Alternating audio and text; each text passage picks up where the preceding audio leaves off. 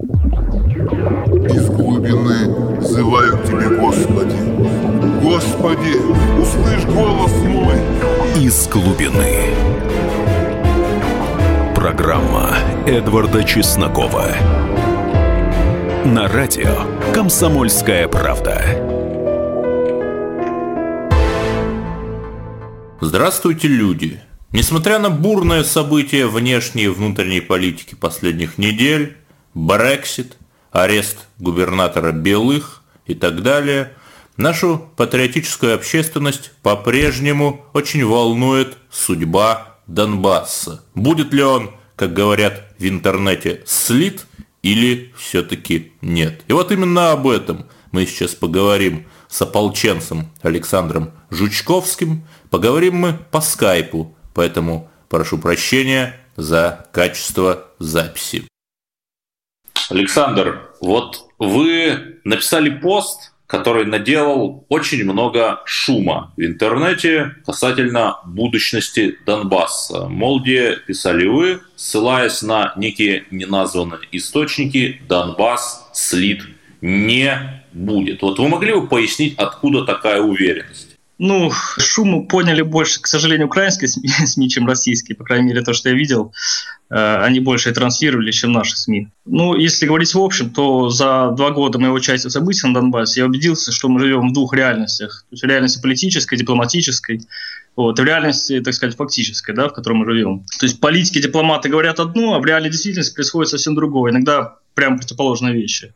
Вот самый яркий пример, например, ситуация в Крыму. Если мне не изменяет память, Сергей Лавров, да, министр иностранных дел, буквально за несколько дней до операции в Крыму заявил, что Крым РФ признает частью Украины, да? Помните, такое было? Конечно, конечно. Да и Путин вот. примерно в том же ключе выражался. Да, и говорилось это ровно в тот момент, когда уже производились какие-то специальные действия, направленные на возврат Крыма России.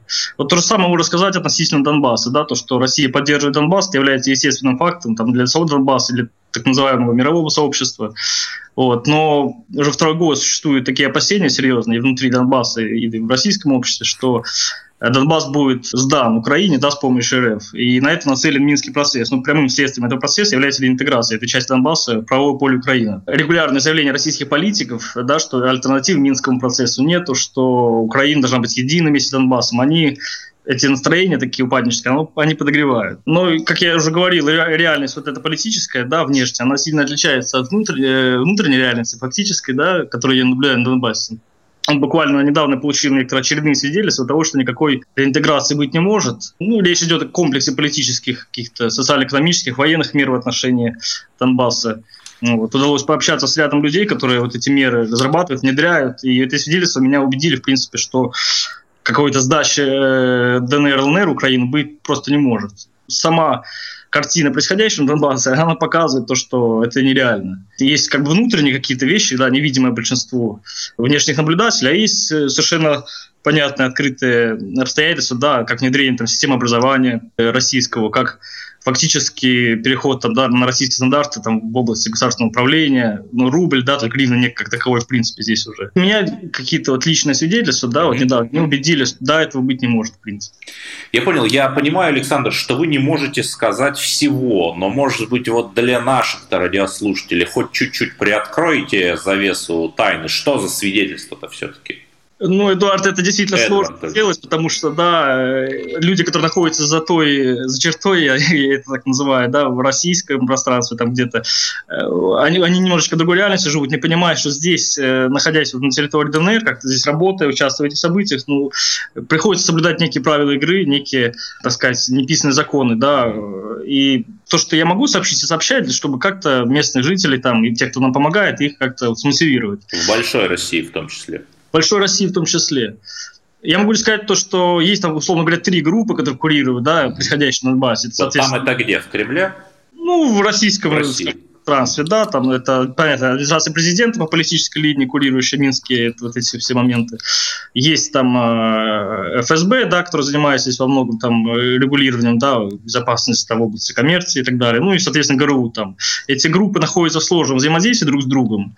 Э, они взаимодействуют как там с военными силами, так, да, и с политиками. И они регулярно как-то вот, так сказать, своими действиями, своими свидетельствами, да, в том числе это можно видеть на каких-то схемах там, которые рисуются на случай тех или иных сценариев, да, так скажем, сценарий военного какого-то планирования или сценарий там, даже присоединения этого региона к России. Ну, сценариев много на все случаи жизни. Они вот показывают в общем, такую картину невозможности реинтеграции Донбасса в Украину. Угу. Александр, вот вы сказали, что на Донбассе особые правила игры, а их кто установил? Это я вопрос риторический, я так полагаю. Думаю, все наблюдатели понимают, что здесь все правила устанавливаются северным соседом, и по-другому быть не может.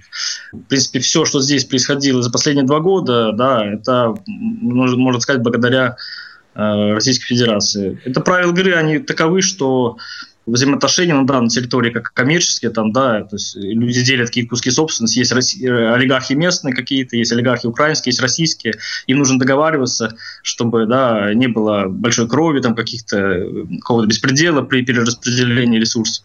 Есть э, взаимоотношения бывших называли сейчас, да, там, лидеров ополчения каких-то, у которых тоже там свои, так сказать, интересы свои интересы, свои участки да, ответственности и так далее. То есть все это требует регулирования, но по закону какому-то это нельзя сделать, тем более здешний закон, он достаточно специфический, да, он вроде не украинский уже, да, но и такого проработанного законодательства здесь нету. И поэтому приезжают, так сказать, большие люди с хорошим опытом и как-то это все регулируют. Угу. В принципе, получается это у них неплохо, учитывая, что, ну, по крайней мере, за 2015 год удалось в большей мере сгладить все эти внутренние... То есть Махновщина прекратилась? Фактически да. Но я могу э, говорить только за ДНР, где я по преимуществу нахожусь работаю. В ДНР в меньшей степени э, я как-то владею ситуацией, и там не все, слава богу. Ну, э, я вас понимаю, все-таки не все наши радиослушатели четко представляют, чем Александр Жучковский занимается на Донбассе. Вот у ваш статус сейчас какой там? Ну, я являюсь военнослужащим одного из подразделений да, армии ДНР да, выполняя какие-то задачи, связанные с непосредственно военной службой.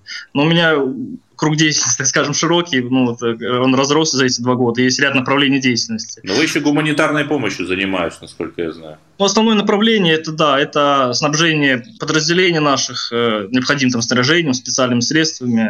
Вот. Работа с центром беспилотной авиации у нас существует в Донецке, осуществляет там аэроразведку, да, там обучение пилотов.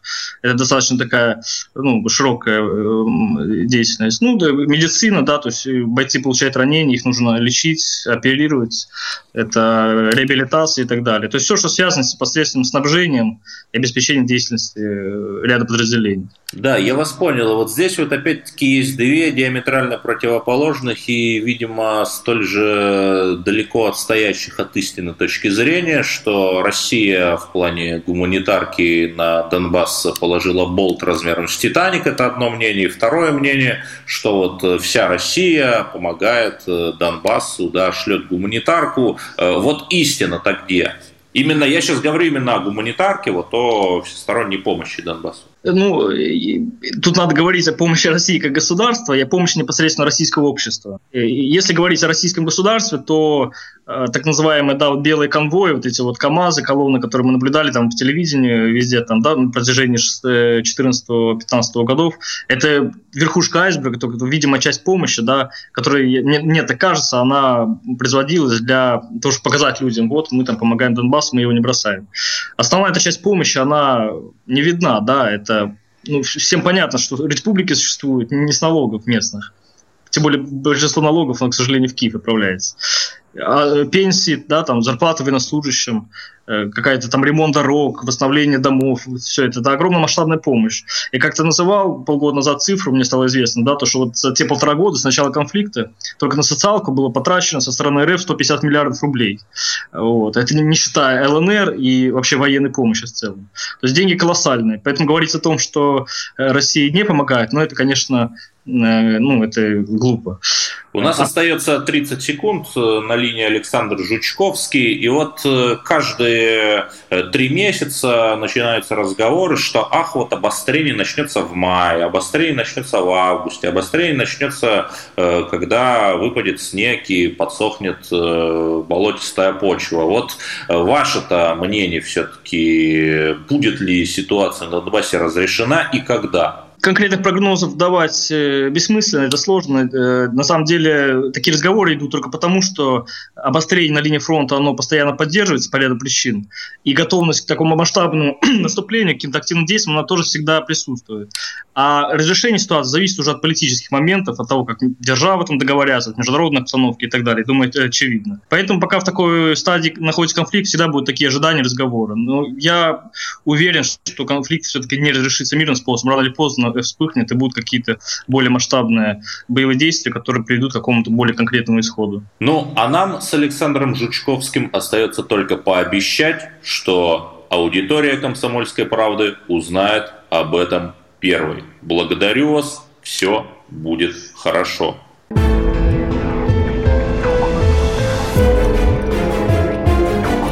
Программа Эдварда Чеснокова «Из глубины».